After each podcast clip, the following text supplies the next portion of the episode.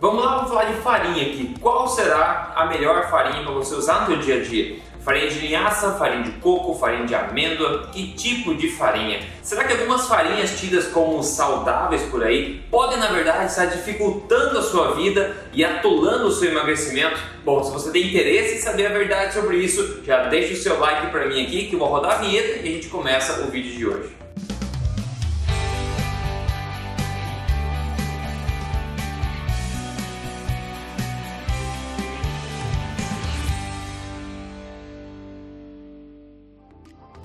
Você? Meu nome é Rodrigo Polê, sou especialista em ciência nutricional e também autor do livro best-seller da Veja. Este não é mais um livro de dieta, porém, mais importante do que isso, estou aqui semanalmente contando para você na, na lata, nossa, foi boa, na lata, as verdades sobre estilo de vida saudável, emagrecimento e saúde, tudo baseado em evidência, sem balelas. E o primeiro conceito que a gente precisa falar aqui antes de falar sobre farinhas é o seguinte: existe uma verdadeira armadilha psicológica que funciona mais ou menos assim. As pessoas, quando descobrem uma coisa nova, elas tendem a achar que aquilo é a solução para tudo na vida. Por exemplo, quando as pessoas acabam descobrindo dietas sem glúten, né, gluten free, elas acabam caindo na armadilha achando que tudo que não tem glúten é saudável e bem-vindo porque não tem glúten. Né? Quando as pessoas acabam descobrindo, por exemplo, low carb, né, uma dieta baixa em carboidrato, elas acabam achando que tudo que tem baixo carboidrato é bem-vindo, é saudável, pode se comer à vontade.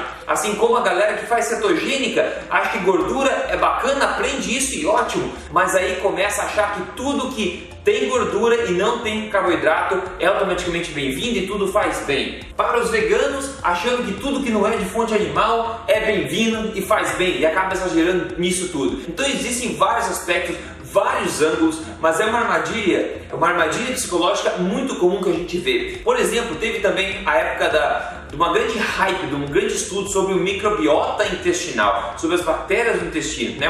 um novo ramo da ciência. E também participei de várias conferências internacionais sobre isso e o pessoal achava que isso seria a solução para tudo, que tudo consistia em probióticos e bactérias, a microbiota intestinal. Até agora, anos depois, não teve nada que foi revolucionário a este ponto. Na verdade, a gente aprendeu que a microbiota é mais uma consequência da tua alimentação do que algo que, que vai ser modificado ativamente, proativamente, na verdade verdade?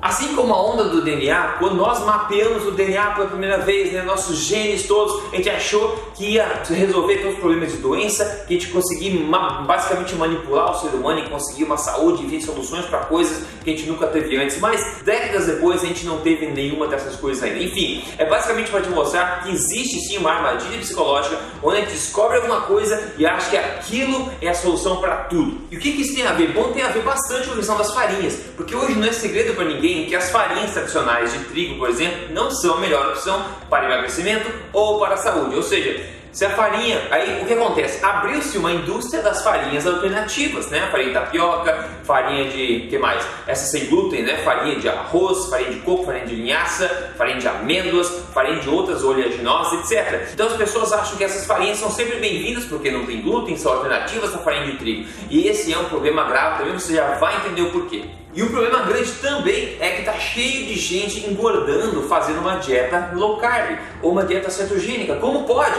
Pois é, é possível. E na minha opinião, uma das grandes causas disso é o exagero de de, ingestão de quitutes feito dessas farinhas alternativas. Não importa se são low carb, não importa se são gluten free. E por que isso acontece? Por que, que você consegue né, ganhar peso numa dieta low carb, numa dieta cetogênica, comendo essas farinhas que são saudáveis, como farinhas de amêndoa, farinha de oleaginosa, farinha de coco, etc. Não é milagre, pessoal. Essas farinhas todas, todas as farinhas são fonte de energia e não fonte de nutrição. Quanto mais a balança da tua dieta for pesada do lado de energia e menos de nutrição, mais você vai tender a ganhar peso, mais você vai ter dificuldade em perder peso, ok? E esse é o problema que acontece quando você come esse monte de quitutes feitos de farinhas, de amêndoas, etc. Você já vai entender nesse vídeo. Você vai colocar a tua balança lá em cima em energia e baixa em nutrição. Você vai ter pouca saciedade, muita energia sobrando e sim, vai resultar em ganho de peso. Mas agora para deixar tudo mais claro, vamos ver alguns fatos sobre diversas dessas farinhas para você entender qual pode ser a melhor, qual pode ser a pior de todas, ok? E já lembrando, se você não segue esse canal ainda, faça um favor, siga esse canal aqui, compartilhe esse tipo de vídeo, me siga no Instagram também, se você quer acompanhar minha vida pessoal lá, é só entrar em Rodrigo Polesso. Eu tô aqui semanalmente ajudando você a viver na sua melhor forma, na sua melhor saúde, tudo baseado em evidência. Então certifique-se de seguir esse canal aqui. Primeira farinha que a gente vai ver como base de comparação tem que ser a farinha de trigo, para a gente entender. Você vai ver, eu peguei alguns dados iguais para todas as farinhas, para você começar a ver com os próprios olhos aí qual a diferença principal entre elas e entender um pouco mais porque você pode sim ganhar peso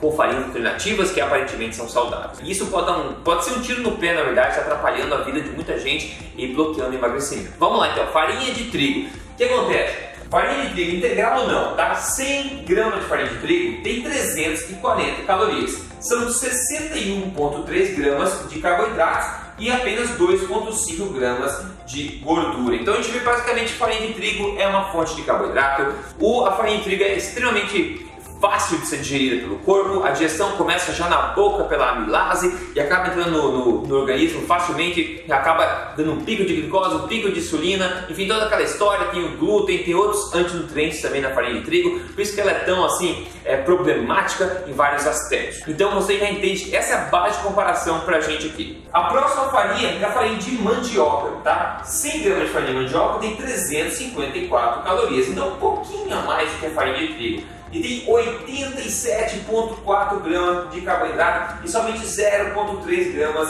de é, gordura. A farinha de arroz também é bem, bem semelhante. Veja o seguinte, o principal a entender aqui é que a concentração de carboidratos nessa farinha ainda é maior, ou seja, farinha de mandioca, farinha de arroz é puro amido, tá? É pura energia, não é fonte de nutrição, é, é fonte de energia, é puro amido, rapidamente digerido pelo corpo também, para você entender, ok? Agora a próxima farinha que a gente vai falar aqui é a farinha de amêndoas. Sim, a farinha de amêndoas que está aí na boca de todo mundo que faz low carb, faz cetogênica, porque a farinha de amêndoa não tem carboidrato, então é bem-vinda sempre, está cheio de cookie que é que tudo isso aí feito de farinha de amêndoa. Vamos entender um pouco mais como pode ser possível ganhar peso aí com a farinha de amêndoa. Vamos ver então que 100 gramas de farinha de amêndoa tem 573 calorias é bem mais do que a farinha de trigo. Tem apenas 8,7 gramas de carboidrato e tem 50,3 gramas aí de gordura, né? E aqui não estou nem entrando no mérito dos antinutrientes presentes nessa semente, como a amêndoa, tá? Antinutrientes esses que previnem a absorção de várias vitaminas e minerais. Então, de cara você vê que a farinha de amêndoa ela é riquíssima em gordura e pobre em carboidratos. Por isso, muita gente acaba adicionando como alternativa às farinhas normais uma dieta low carb, dieta cetogênica, etc. Por na contrapartida aqui você entende também que as calorias elas são muito mais do que a farinha de trigo, a farinha de mandioca também. E como eu sempre digo, as calorias não são prioridade, não precisam ser o foco de ninguém que quer emagrecer ou ser saudável. Mas isso não quer dizer que as calorias não importam, ok? E é por isso que a galera acaba ganhando peso. Porque quando você consome calorias de uma fonte de energia e não uma fonte de nutrição, os problemas começam a acontecer. A próxima farinha, farinha de coco, 100 gramas de farinha de coco tem 429 calorias, ou seja, bastante também, um pouco menos que a farinha de amêndoa. Só que ela tem 21,4 gramas de carboidrato, também mais que a farinha de amêndoa, e apenas 14,3 gramas de farinha de gordura. Né? O ponto positivo aqui é que, por o coco ser uma fruta, ele não possui antinutrientes, mas ele tem uma proporção um pouco perigosa aí de, de carboidratos, né, que são açúcares do coco, e também de gordura, que acaba proporcionando também um ganho de peso potencial. A próxima farinha aqui é a farinha de linhaça que tanta gente usa. 100 gramas de farinha de linhaça tem 534 calorias, ou seja, bastante calorias se for pensar, bastante energia. Apenas 1,6 gramas de carboidrato e 42 gramas de gordura. Linhaça é uma semente que não é digerida por nós seres humanos na sua forma integral e por isso a gente faz é, uso da farinha dela, que é um problema na verdade. O ideal seria você moer na hora, na verdade, mas a gente compra farinha pronta já oxidada, isso é um problema grave também. Então de cara a gente vê que essas farinhas alternativas são mais calóricas no geral do que as farinhas tradicionais, como farinha de mandioca, tapioca ou farinha de trigo. Essas alternativas como de amêndoa amêndoa, de linhaça, de coco são mais calóricas. Sim, a gente poderia dizer que elas também saciam mais que as outras farinhas, e pode ser verdade, sim, principalmente por serem mais altas em gordura, mais baixas em carboidratos, não é verdade? Mas ainda assim são fontes de energia. O problema acontece o seguinte: como as pessoas acreditam que essas farinhas sim são saudáveis, são liberadas, as pessoas acabam adicionando muito mais essas farinhas no dia a dia do que elas adicionariam de outras farinhas como farinha de trigo, né? Se você não faz uma dieta low carb, não faz uma dieta cetogênica, você faz come um donut ou, ou alguma coisa de pão de farinha de trigo, eventualmente como sobremesa, eventualmente, certo? Certo. Você sabe que aquilo não te ajuda, sabe que aquilo faz mal, não vai ajudar você a emagrecer. Agora, por acreditar no que muita gente diz por aí, você acaba fazendo cookies de farinha de amêndoa, bolinho de caneca de farinha de amêndoa, é, ou sei lá, bolo de farinha de linhaça, etc., pão de farinha de linhaça, e você, por achar que isso é saudável, agora começa a inserir na sua rotina muito mais frequentemente esses alimentos. Ou seja, você está adicionando uma pá enorme de energia por acreditar que isso e esses alimentos todos agora são ilesos, que não tem problema nenhum e são saudáveis. Porque na verdade é o seguinte, eles são low carb, né? Feitos de farinha de amêndoa, farinha de linhaça, são low carb? São! Eles engordam?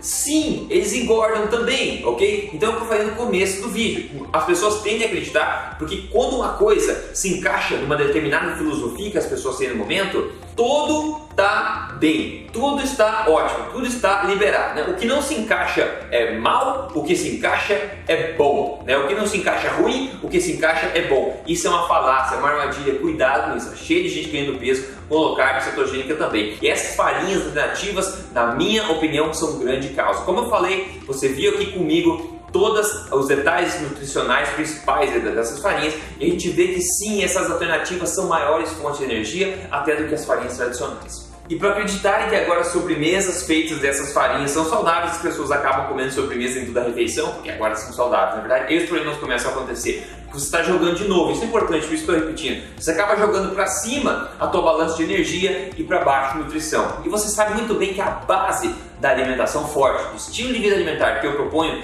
é nutrição, não é nutrição. A base precisa ser de alimentos de origem animal de alta qualidade, proteínas, carnes, peixes, frutos do mar, laticínios integrais, ovos, etc. Isso tem uma boa quantidade de nutrição e uma boa quantidade de energia. Todo o resto é complemento. E a minha opinião no geral é o seguinte: faça uso dessas farinhas né, alternativas como você quiser. Mas se você faz, come sobremesa, não importa se é de farinha de trigo, se é farinha de mandioca, farinha de amêndoas, farinha de linhaça, sobremesa vai ser sempre sobremesa. Tem que ser uma coisa esporádica no seu dia a dia. Não caia no conto do vigário de achar que elas são bem-vindas todo dia, ok? Sobremesa tem que ser sobremesa. A base da sua alimentação precisa ser uma alimentação forte. Depois você complementa com o que você quiser. Mas jamais faça da base da sua alimentação alimentos fonte de energia e não fonte de nutrição. E quando você faz isso, alimentação forte como base, né, e essas outras coisas como complementos, você pode inserir sobremesa,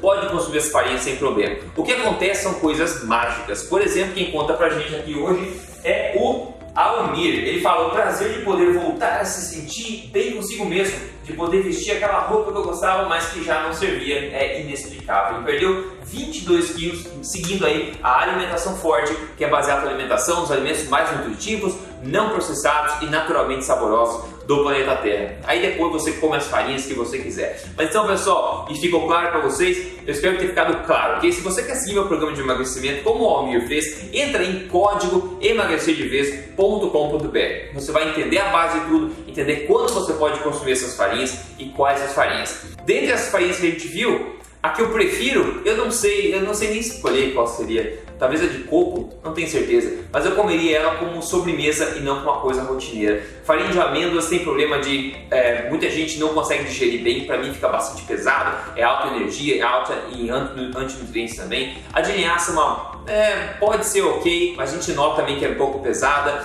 Então eu não, eu não consumiria muito rotineiramente esse tipo de farinha. Eu acho que a minha favorita seria de coco, porque é uma fruta que tem pouco açúcar e mais gorduras. Enfim, a farinha de trigo todo mundo já sabe. Então basicamente essa é a minha opinião sobre esse assunto aí. Eu espero que as informações todas tenham sido úteis para você. A gente se fala no próximo vídeo. Até mais! advice.